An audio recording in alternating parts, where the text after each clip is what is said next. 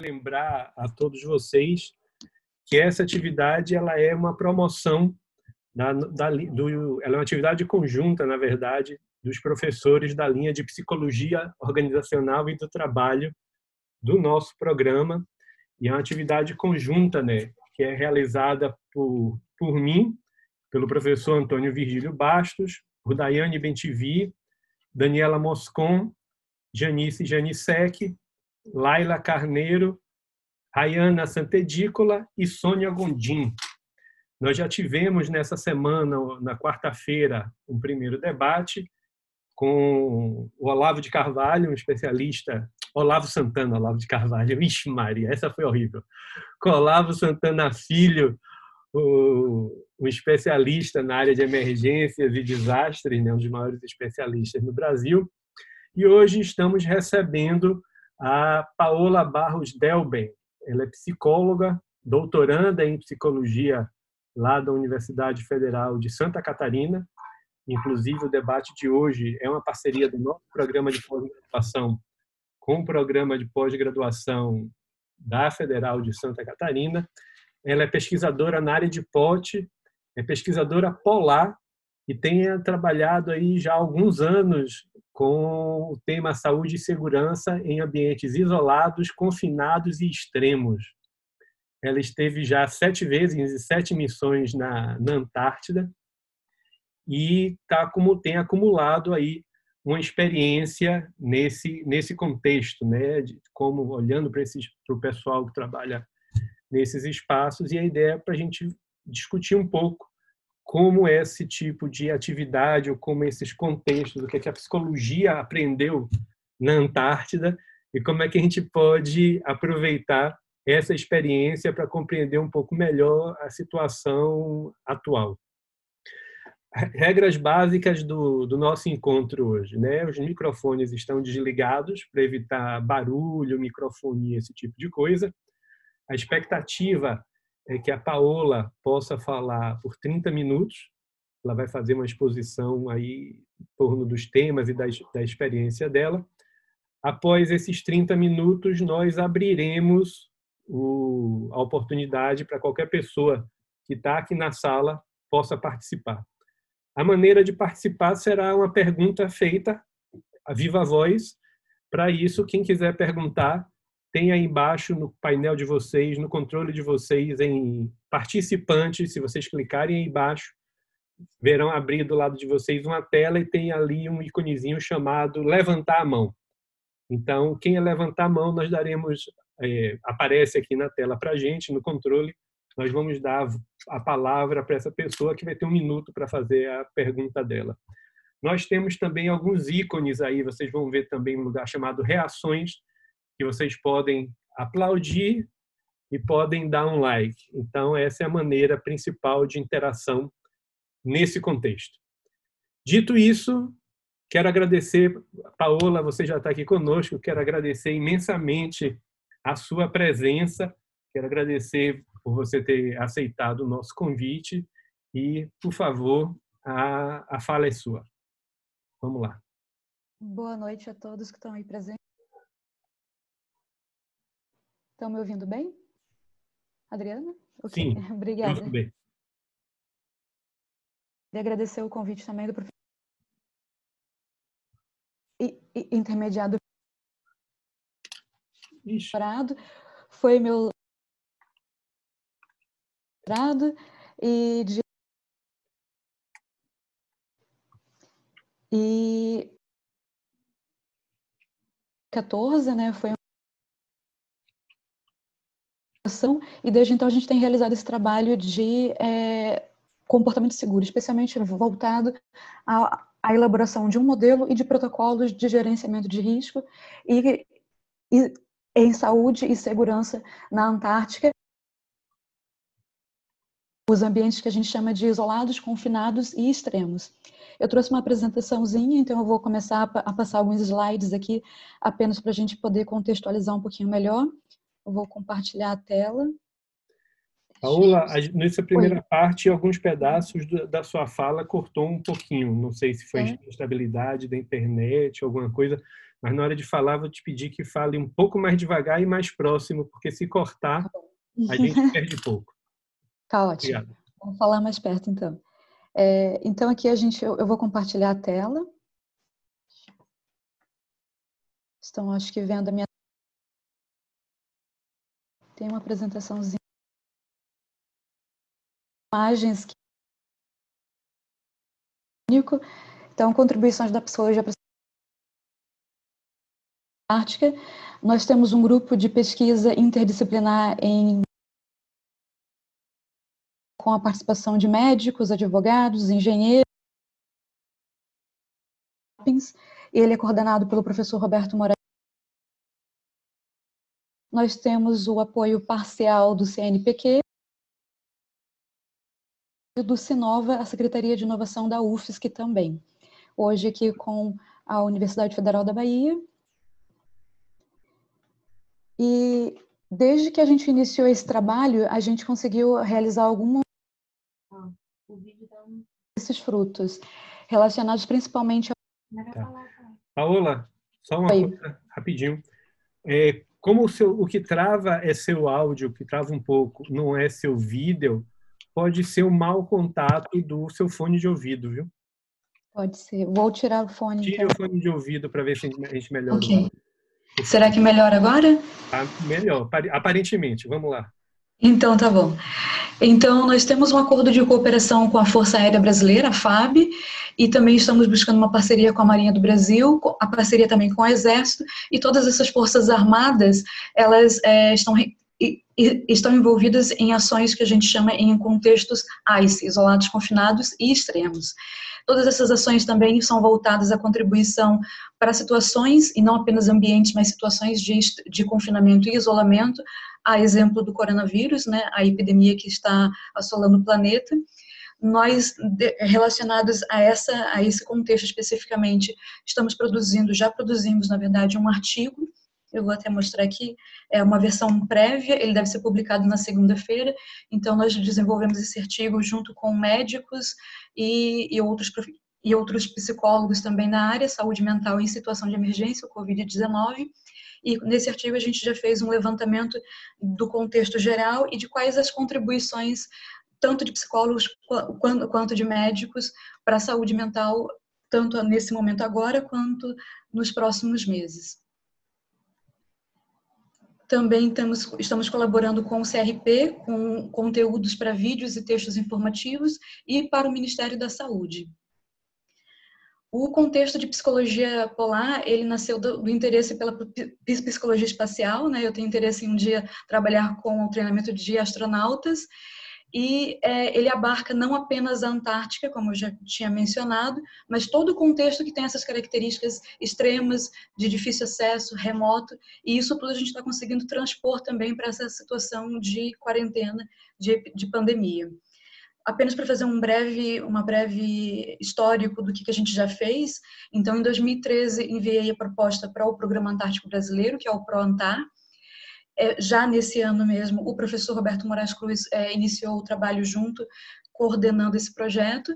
Em 2014, consegui é, participar da primeira expedição antártica embarcada em um navio. No ano seguinte, voltei embarcada no navio e também realizando um trabalho com os militares que atuam no DAI, que é o Destacamento Aéreo Embarcado. Em 2016, participamos de um voo de, de inverno, que eles realizam o lançamento de carga, que é uma espécie de. É, é, é um, é, um, é uma medida necessária de abastecimento para a estação que fica isolada durante seis meses. As pessoas que ficam lá, 15 militares, ficam isolados durante seis meses na, na, na estação, e um dos itens que eles mais se referem como importante lançamento de carga não é a comida, não, não são os itens é, de urgência, mas as cartas que eles recebem dos familiares. Então, esse contato social, essa proximidade que é possibilitada por, por esse lançamento de carga. Em 2017, eu fui diretamente para a Estação Antártica Brasileira, fiquei durante um, um, é, 20 dias lá com mais um assistente de pesquisa. Em 2018, retornamos mais uma vez. E em 2019, é, concluímos um pedaço desse, desse projeto todo também na estação e com, e com parcerias já, é, perspectivas de, de parcerias com outros países, como a Polônia, a Nova Zelândia e o Chile.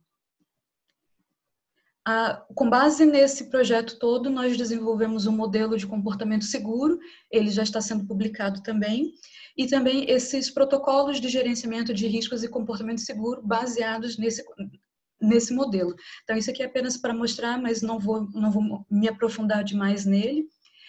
Nesse percurso também, para otimizar o trabalho de coleta de dados nessa pesquisa, nós desenvolvemos um aplicativo, que é o Polar Sapiens é, é, para baixar. Ele ainda não está disponível, mas ele é, deve, deve estar em funcionamento nos próximos meses também e a gente utiliza as variáveis mapeadas de contextos isolados confinados extremos, novamente não restritos à Antártica, mas como plataformas de petróleo, é, hospitais, minas de carvão. Então, todo contexto de emergência que tem algum caráter de isolamento e confinamento, a gente também trabalha.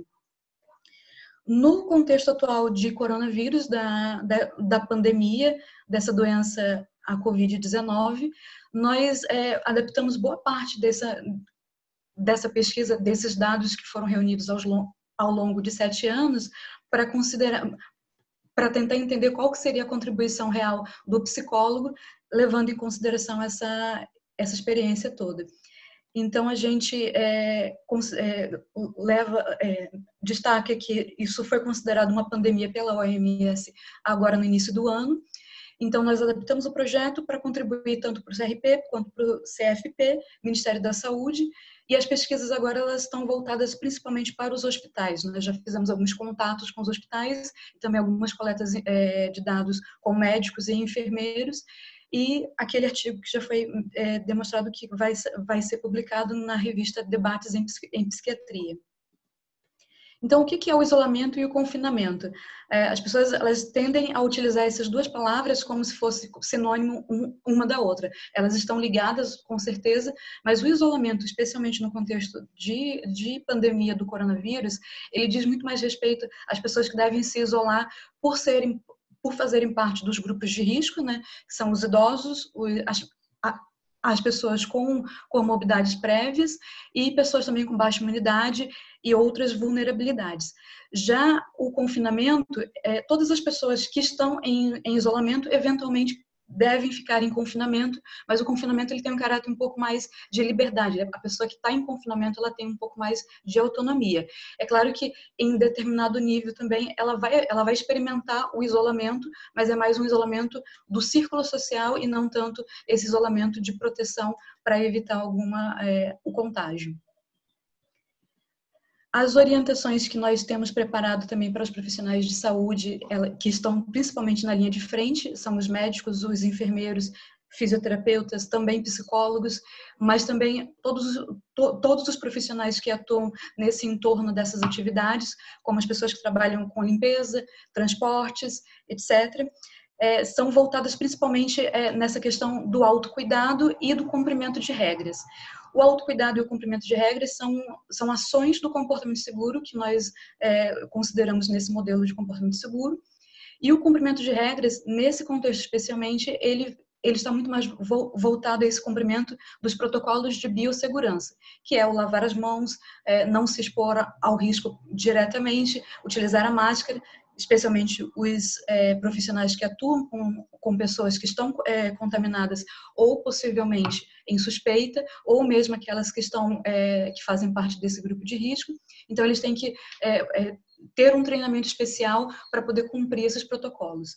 Já o autocuidado, ele é algo que não é restrito também só aos profissionais de saúde, mas a gente está dando essa ênfase para esse grupo especificamente, porque eles precisam estar trabalhando de forma adequada e é, prezando por seu desempenho.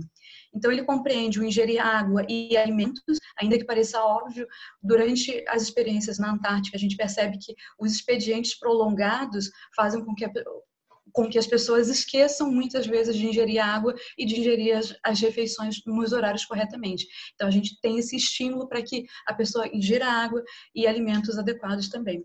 Também a atenção à saúde, à higiene pessoal, Isso é importante. Praticar exercícios físicos, mesmo que é, o tempo esteja restrito, porque as pessoas estão trabalhando durante muito tempo em regimes de plantão.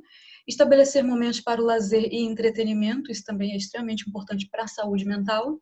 Manter interações sociais, ainda que a gente esteja nesse, nessa quarentena, em muitos, muitos estados ela esteja até mais extrema, é, essa, essa interação social ela não precisa ser apenas de contato presencial, ela pode ser por via tecnologias como telefone, internet e outras, e outras formas.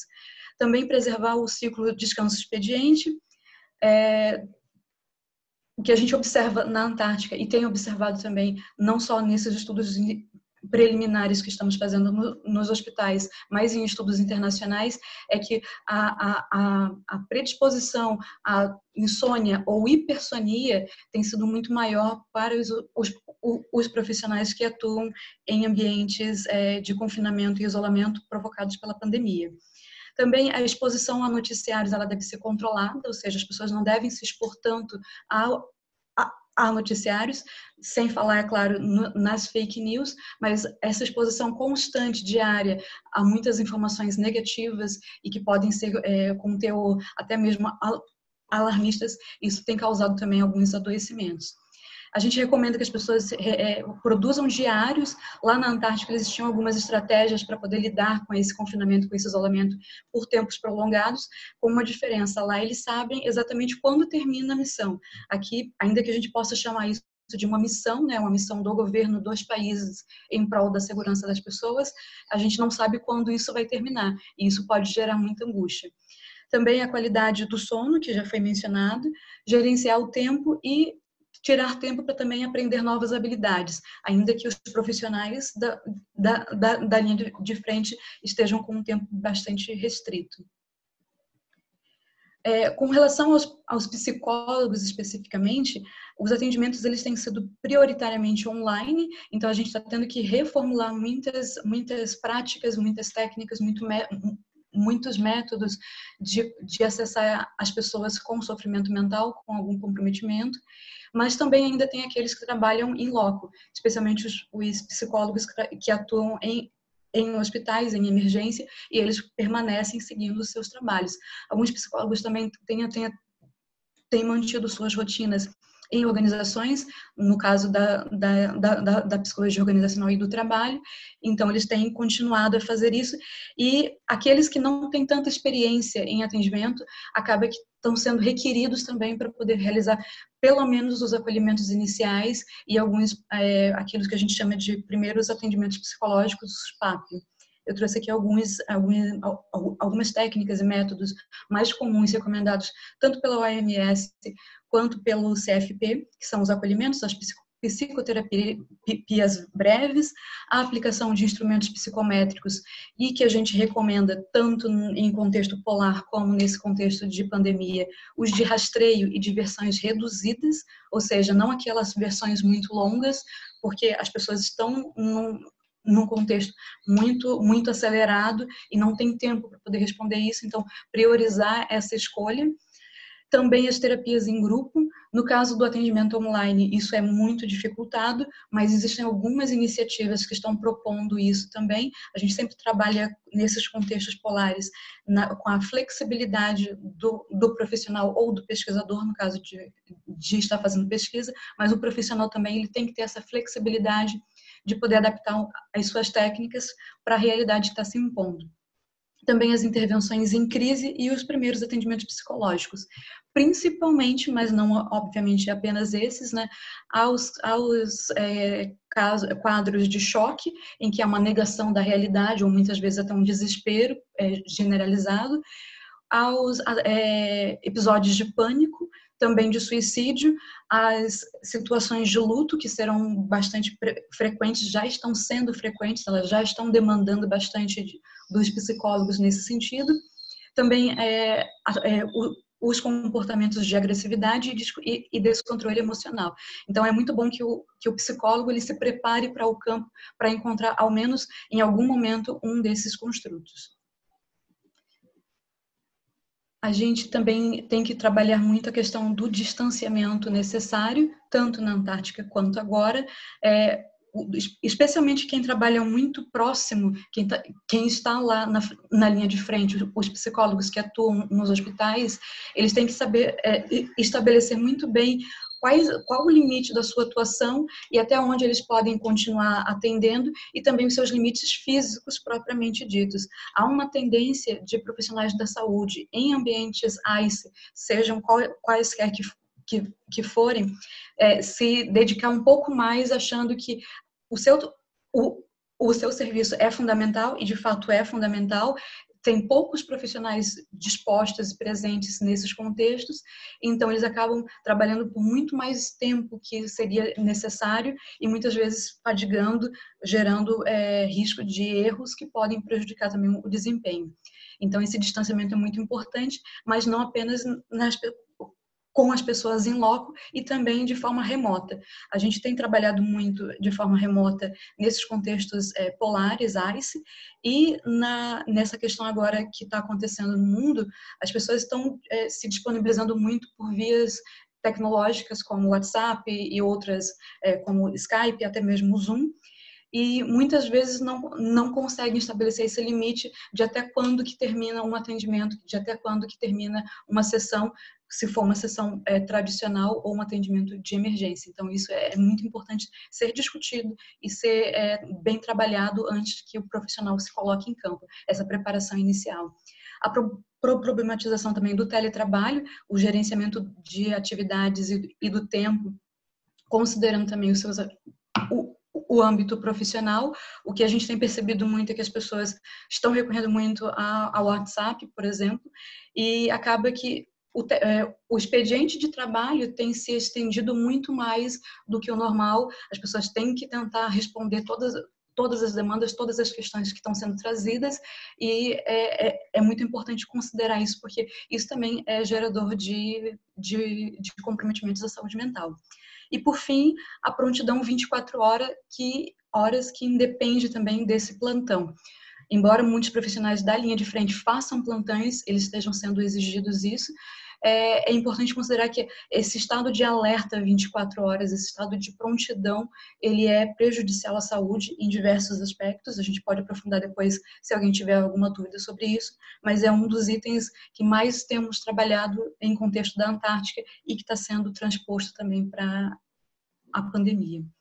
Os principais construtos é, que temos colocado tanto na Antártica quanto aqui, e vou fazer também um, um, um paralelo colocando as diferenças de um contexto para o outro, seria o estresse agudo, o estresse pós-traumático. No caso aqui é, do contexto de pandemia, o estresse pós-agudo é, é o mais frequente, muito mais até do que os os demais. Na Antártica a gente não encontra isso, mas agora a gente tem que trabalhar. E esse estresse agudo, a gente tem que também ter uma, um olhar diferenciado, porque ele pode trazer indicadores de estresse pós-traumático, ou seja, aquele estresse permanente por mais tempo, mesmo após o evento estressor. Também o abuso de álcool e outras drogas, provocado tanto pelo, pelo estresse agudo quanto por, outras, é, por outros estressores do meio, que a gente considera como é, estratégias de enfrentamento ao estresse disfuncional, coping. A ansiedade, que pode também se, é, evoluir para ataques de pânico. A depressão, que tende a, se, a evoluir também para é, tentativas e ideações é, suicidas. Alterações do ciclo sono-vigília, do comportamento alimentar e da rotina. E, além disso, o decaimento cognitivo, que tem também tem, tem gerado bastante acidente nesse momento. Isso aqui é apenas para finalizar, para dar um contexto geral. O professor Roberto Cruz, é, a psicóloga Bianca Rovella da FAB e o, e o psicólogo também França, que é, tem nos apoiado pela Força Aérea Brasileira. Eu agradeço, acho que eu falei um pouquinho rápido, mas para abrir também para as perguntas. Deixa eu só voltar aqui. Como é que a gente volta para stop? Ah, muito bom. Paola, muitíssimo obrigado. Sua apresentação foi assim é, extremamente interessante e eu fico extremamente feliz de ver como o trabalho do, de uma psicóloga organizacional, né, como tem uma aderência, uma riqueza e como isso realmente tem um conjunto, a sua experiência, ela, eu acho que tem muito a dizer sobre esse momento atual.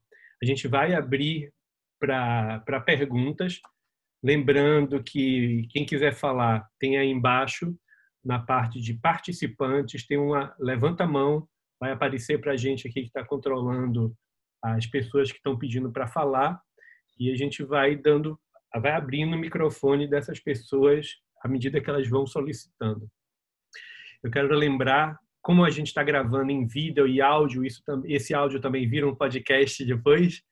Eu queria lembrar mais uma vez que nós estamos esse esse debate ele é uma promoção, né, conjunta do programa de pós-graduação em psicologia da Universidade Federal da Bahia, da linha de gestão e trabalho dos professores da área de psicologia organizacional do trabalho. Nós estamos hoje aqui com a psicóloga Paola Barros de Delben, que é psicóloga, doutoranda em psicologia, psicóloga organizacional do trabalho, que atua com pesquisa em ambientes isolados, confinados e extremos e que esse debate é uma parceria com a Universidade, com o programa de pós-graduação da Universidade Federal de Santa Catarina. Então, vamos, vamos, vamos passar para a primeira pergunta. É Sônia Gondim, professora Sônia Gondim, que é professora do nosso programa, ela quer lhe fazer uma pergunta. Vou ativar o microfone da professora Sônia. Sônia. Olá, deixa eu ver, eu vou abrir o vídeo. Melhor, né? Olá, Paola. Olá, Adriano. Olá a todos. É, foi um prazer te ouvir e delicioso as imagens que você trouxe. E nos tempos que nós estamos vivendo, essas imagens são extremamente prazerosas, tá? É, eu vou tentar ser um pouco objetiva no que, que eu estou buscando, tá?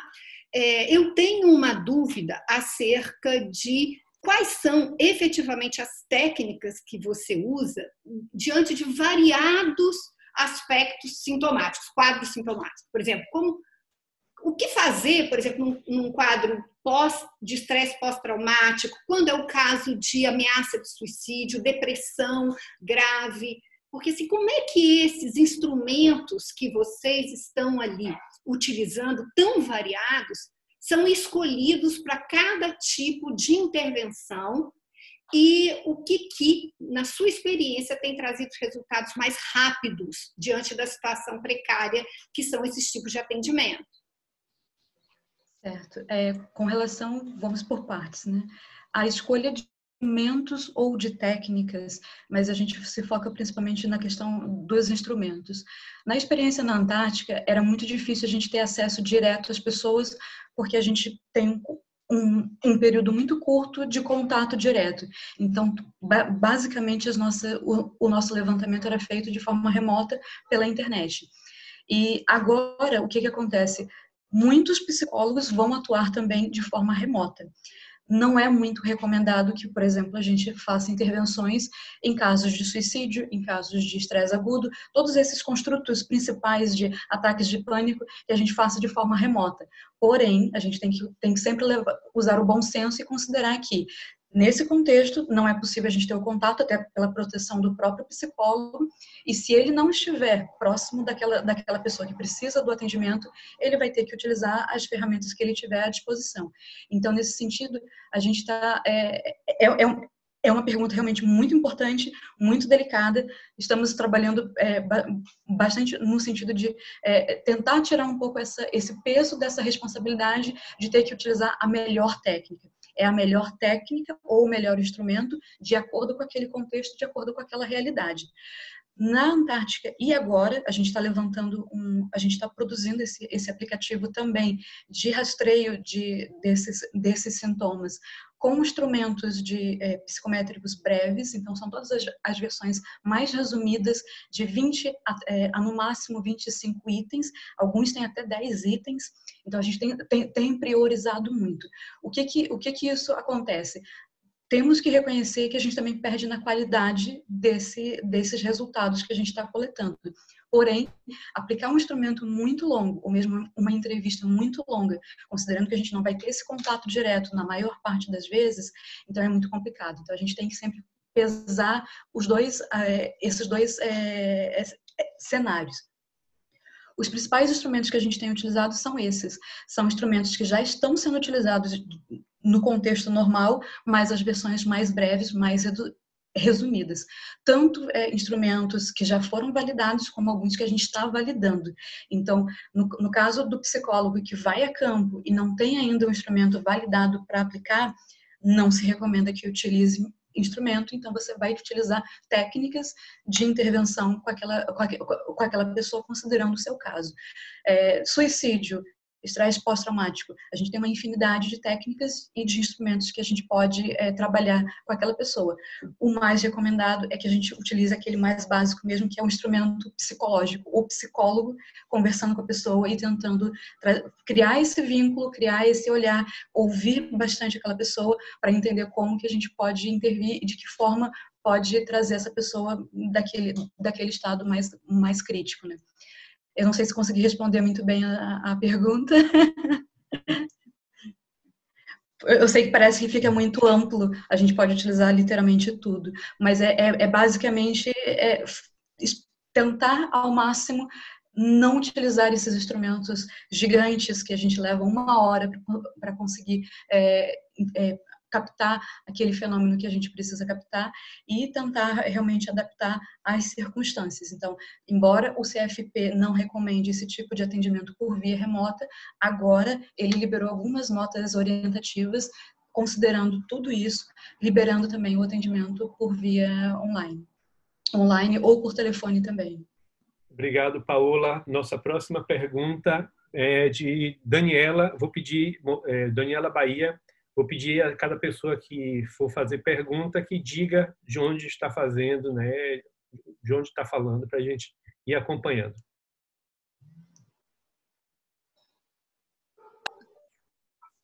Olá, já, já pronto? Já estou já tô aparecendo aí já, né? Então, boa noite. Eu sou Daniela Moscon, eu sou professora do curso de administração da Universidade Federal da Bahia, mas sou psicóloga professora do curso de administração. Nós somos colegas na RIPOT, Paula. Né? Sim, sim é. eu reconheci o nome, eu só não reconheci. É. Pois é. é. Pegando um pouco do que Sônia é, quer, primeiro queria agradecer, a sua apresentação foi ótima, muito interessante, né? Agradecer sua disponibilidade nesse momento, para nós é bastante enriquecedor. E é, é, pegando um pouco nessa linha do que Sônia perguntou, assim, de uma forma um pouco mais específica, duas coisas. É, minha pergunta é um combo, é um dois em um.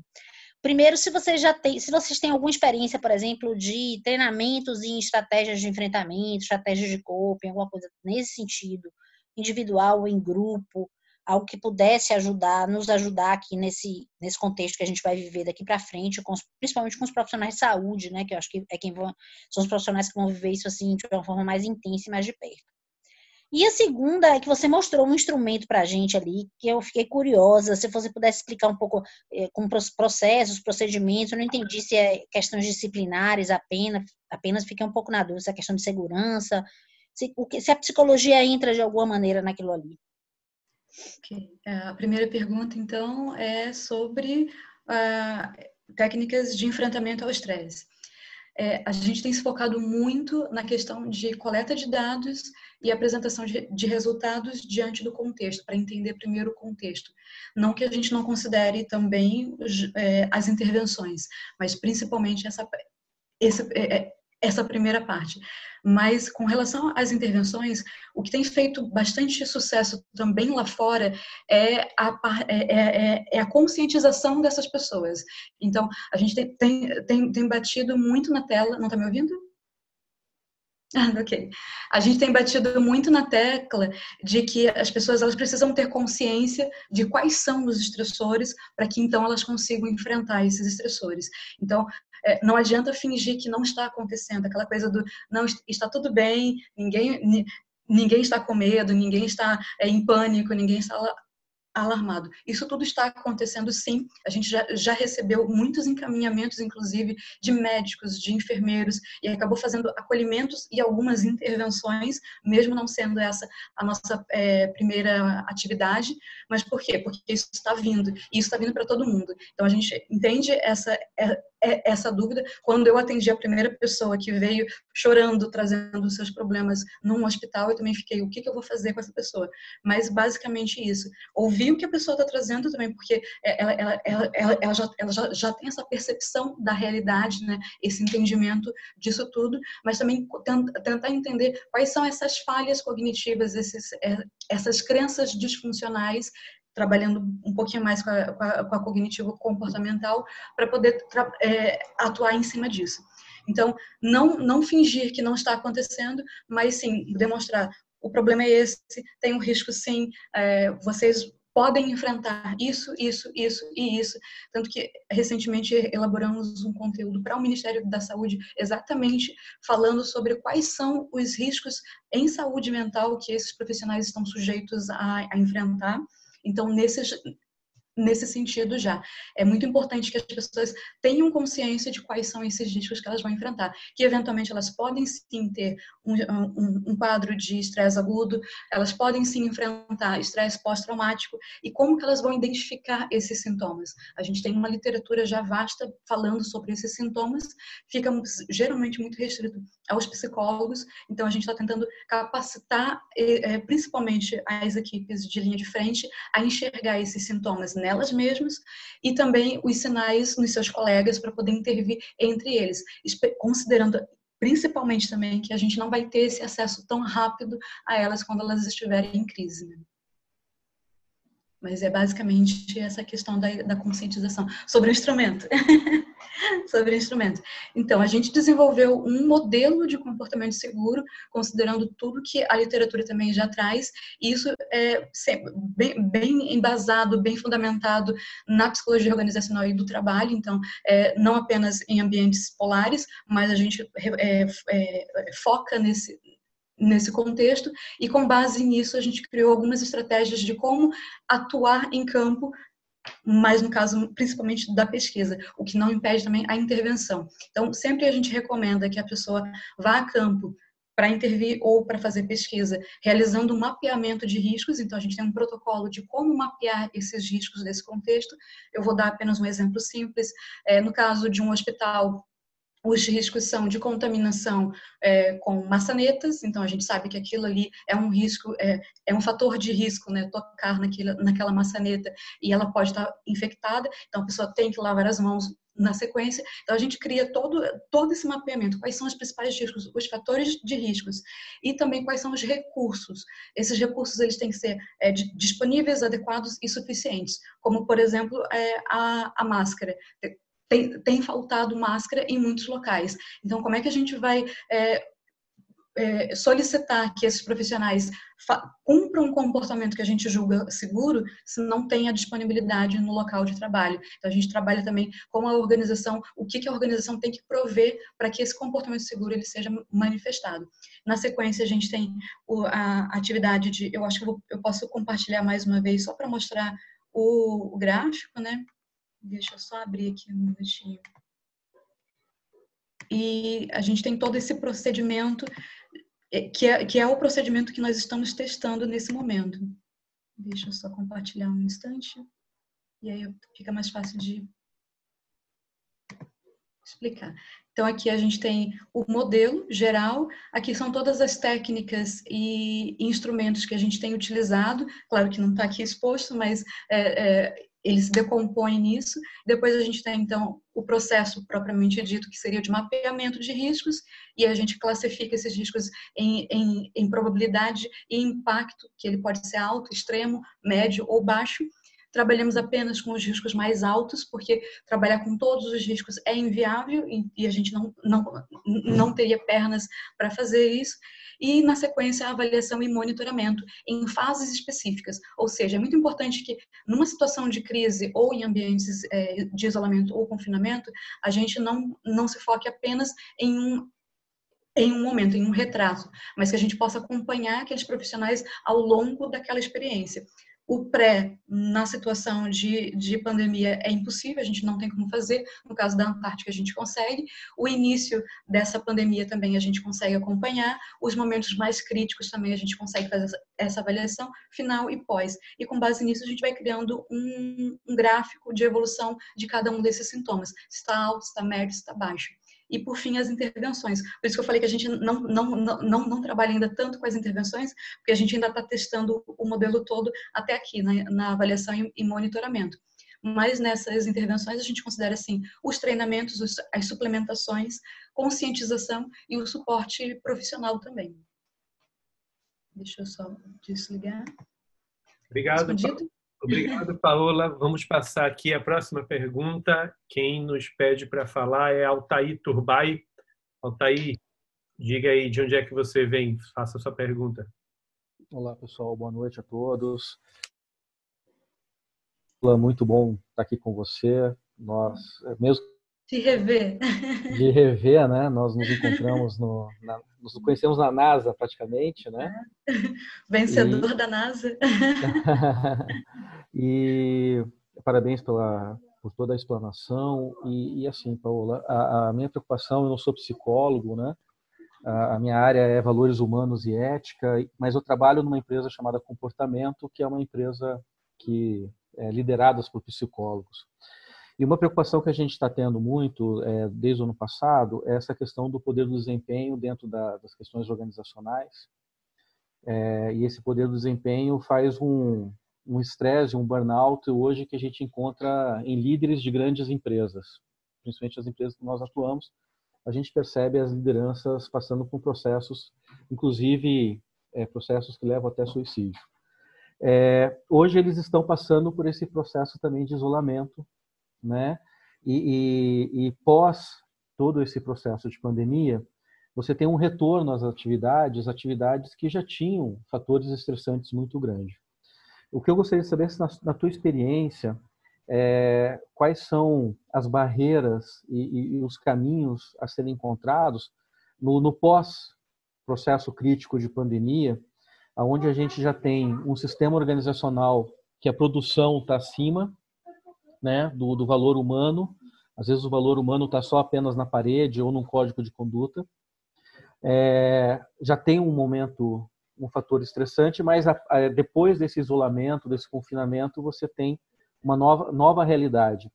É, é esse isolamento, esse confinamento que você presenciou estudou, é, o que, que nos ensina para quando a gente volta para dentro das indústrias, quando a gente volta para dentro das organizações, e a gente vai ter que estar tá atuando junto de uma forma estratégica que é, a gestão de pessoas econômica ela vai ganhar um sobressalto muito grande após essa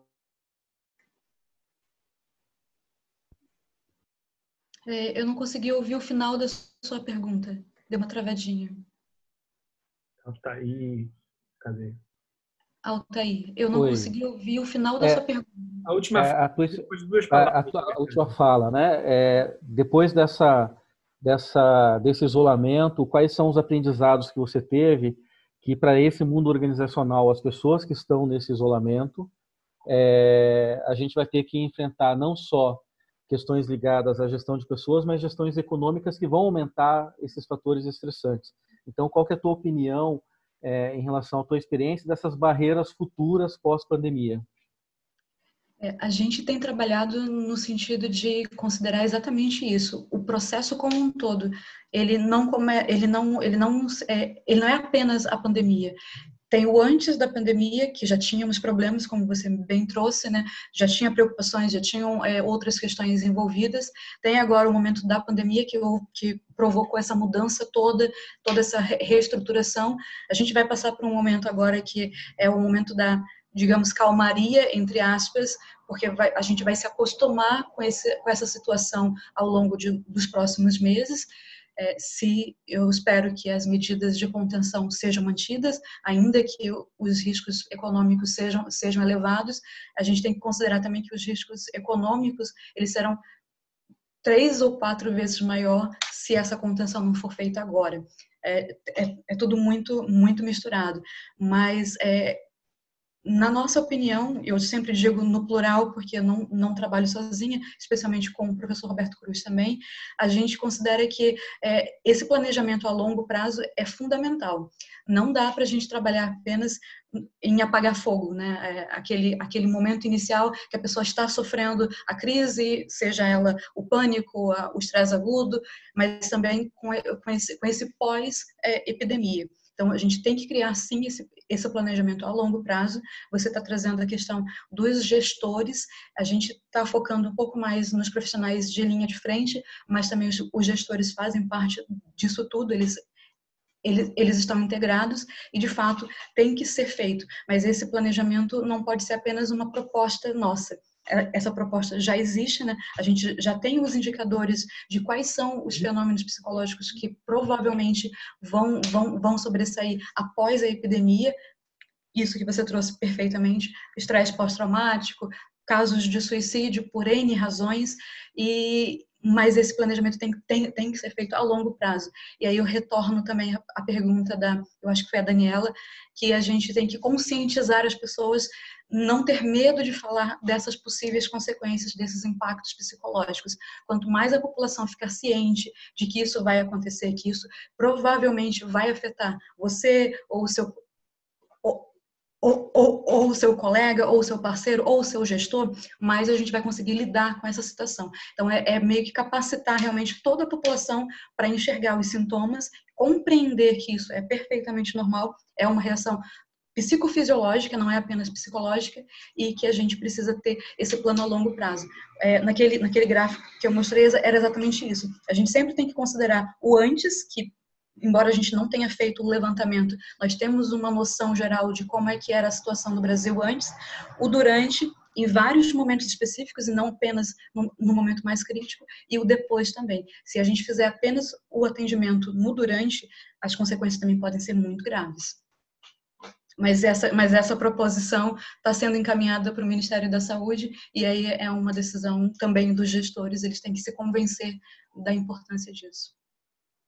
Obrigado, Paola. Nossa próxima pergunta é de André. Vou abrir o microfone de André. André, diga, se apresente de onde você é e faça a sua pergunta. Boa noite, também agradeço a apresentação, como todos. É, sou psicólogo, formado na Federal da Bahia também, é, conhecido de vocês. Bom, hoje eu ocupo uma posição dentro da, da Vale, e a empresa passou pelo Brumadinho recentemente, não é? Então, minha pergunta é encadeada com as anteriores no seguinte sentido. Qual, como atuar quando as pessoas já estão sob efeito de um trauma recente, não é? Ou seja, como é que a gente pode ajudar nesse processo para que não haja um agravamento, ou para que as pessoas que já estão sensibilizadas não retornem a um estado anterior de maior sofrimento. E aí eu percebo o valor dos comentários que já foram feitos anteriormente em relação à cultura, em relação a perceber os primeiros sinais. E eu gostaria de acrescentar aqui essa pergunta no seguinte sentido: há uma preocupação crescente de que as pessoas é, voltem a adoecer. Você tem algum comentário a, esse respeito? E agradeço muito a sua disponibilidade também. Obrigada. É, eu queria só fazer uma pergunta. É, Adoecer no sentido da gripe ou adoecer mentalmente? André. Adoecer mentalmente. Certo. É, a gente tem feito um levantamento, foi feito realmente recentemente, ontem terminou esse levantamento, de todos esses adoecimentos que estão acontecendo em outros países que também estão enfrentando o coronavírus. E a gente tem observado o seguinte, que sim, as pessoas estão, é, embora elas ainda estejam na fase crítica, elas estão passando pela, pela, pelo adoecimento mental e isso está retornando. E mais do que isso, eu diria que está tendo um contágio de doença mental.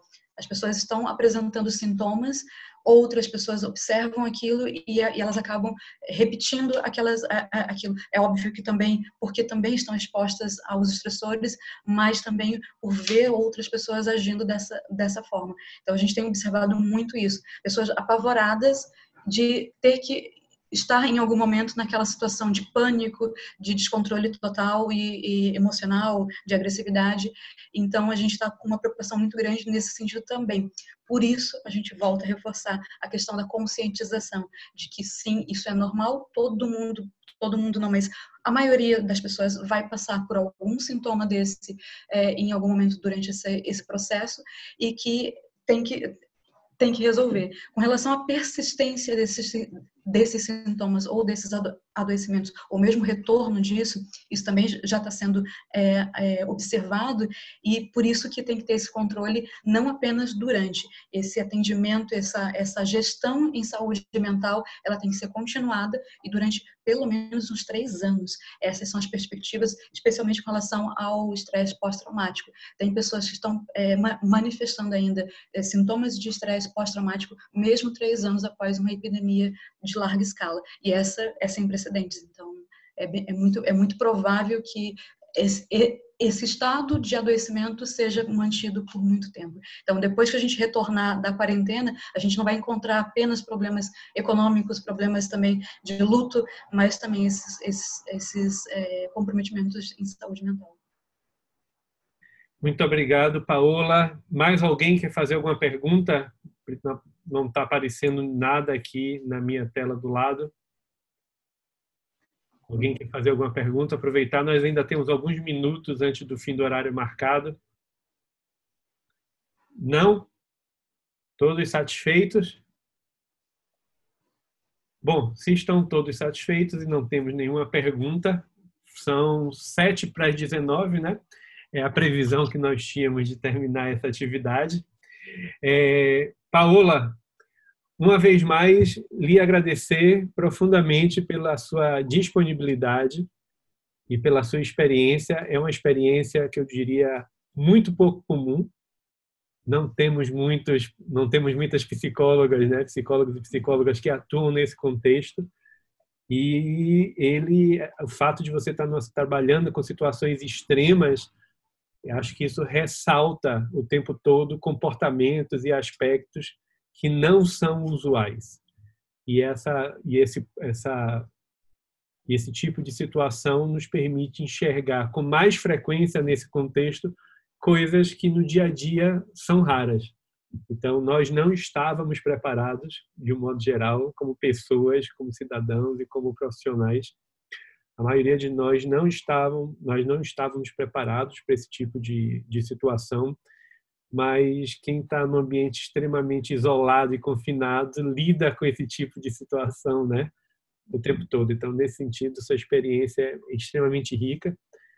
Lhe agradecer uma vez mais pela presença, agradecer também a audiência, né? Todos vocês que estão aqui. Tivemos casa cheia, batemos aí no limite da nossa apresentação mais uma vez. Na verdade, isso tudo só faz sentido para os em função dos participantes do nosso debate. Queria lembrar mais uma vez que esses debates são a promoção né, do, da linha de pote de Psicologia Organizacional do Trabalho do nosso programa de pós-graduação em Psicologia. Esse debate especificamente tem aí a parceria do programa de pós-graduação da Federal de Santa Catarina, onde Paola faz o doutorado, ela já me disse que está voltando para a Antártida aí nesse, nesse próximo verão, né? Inverno, provavelmente. Inverno? Se não cancelarem, se não cancelarem os voos, agora é no inverno. Voltando aí para a Antártida no inverno. A gente está com, tá com, tá com as portas abertas também para quem tiver interesse em participar do grupo de pesquisa. É um grupo interdisciplinar, não é restrito só a psicólogos e a gente faz essas viagens, é, não, é, não é só pela viagem, a gente, é, embora esteja um momento de crise é, bastante complicado e triste para muita gente, a gente pode ver o lado positivo desse confinamento e desse, e desse isolamento. A gente tem visto muitas provas de solidariedade e outras é, ações, comportamentos humanos muito bacanas também que emergem. Eu já me candidatei e disse que se tiver o perfil que vocês estão procurando, pode contar comigo. E essa semana a gente vai disponibilizar tanto o vídeo como o áudio, né, em formato podcast dessa nossa apresentação, dessa nossa desse nosso encontro hoje. Semana que vem a gente deve ter um novo encontro Foram dois essa semana e a partir de agora a gente deve ter um encontro semanal, momento desse de debate e reflexão para irmos ampliando os nossos conhecimentos e nosso entendimento sobre a situação. Compartilharam, está sendo compartilhado com vocês aí no, no bate-papo duas coisas, né? Um é uma uma pesquisa ultra rápida, são quatro ou cinco perguntas sobre o que, é que vocês acharam da atividade como feedback para a gente. E outra é uma pesquisa que o programa de pós-graduação, os professores daqui estão fazendo sobre como as pessoas estão experimentando esse momento. Então, são, se vocês puderem responder, nós agradecemos muitíssimo. E, minha gente, muito obrigado mais uma vez pela presença de todos vocês. Foi um grande prazer estar com todos. Paola, muito obrigado. E seguimos em frente e até a próxima. Boa noite a todos. Boa noite.